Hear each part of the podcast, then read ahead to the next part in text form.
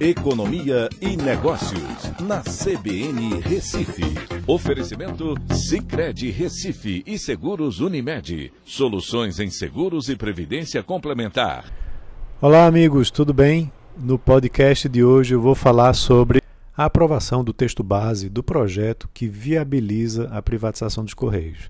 A Câmara dos Deputados aprovou né, o texto base do projeto de lei que vai fazer a privatização dos Correios, né, numa votação com 286 votos a favor e 173 contra. É, o relator incluiu no parecer que a empresa que comprar os Correios vai ter uma exclusividade mínima de cinco anos sobre os serviços postais, que incluem carta, cartão postal, telegrama e demais correspondências. Isso é importante né, para que você possa ter uma transição para esse novo modelo de serviços postais.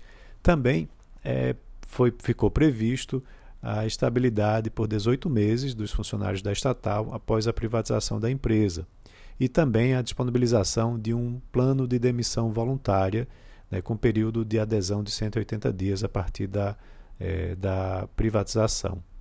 Uh, também, quando você vai olhar né, foi criado um marco legal para o setor postal.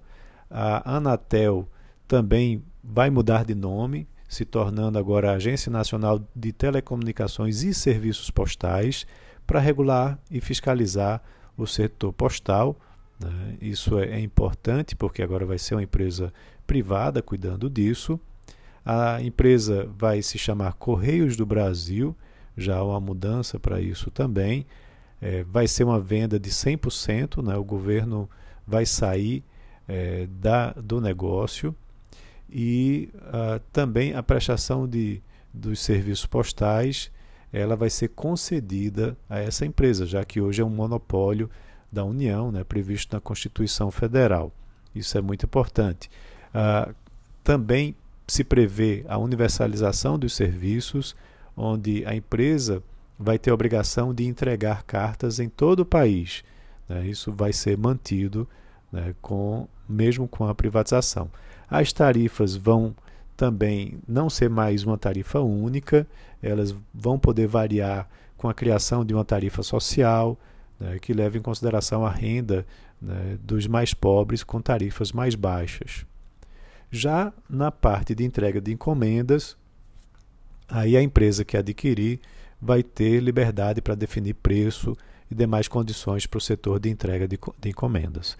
A previsão pelo BNDES para que essa privatização aconteça é mais ou menos em abril do ano que vem. Então é isso. Um abraço a todos e até a próxima.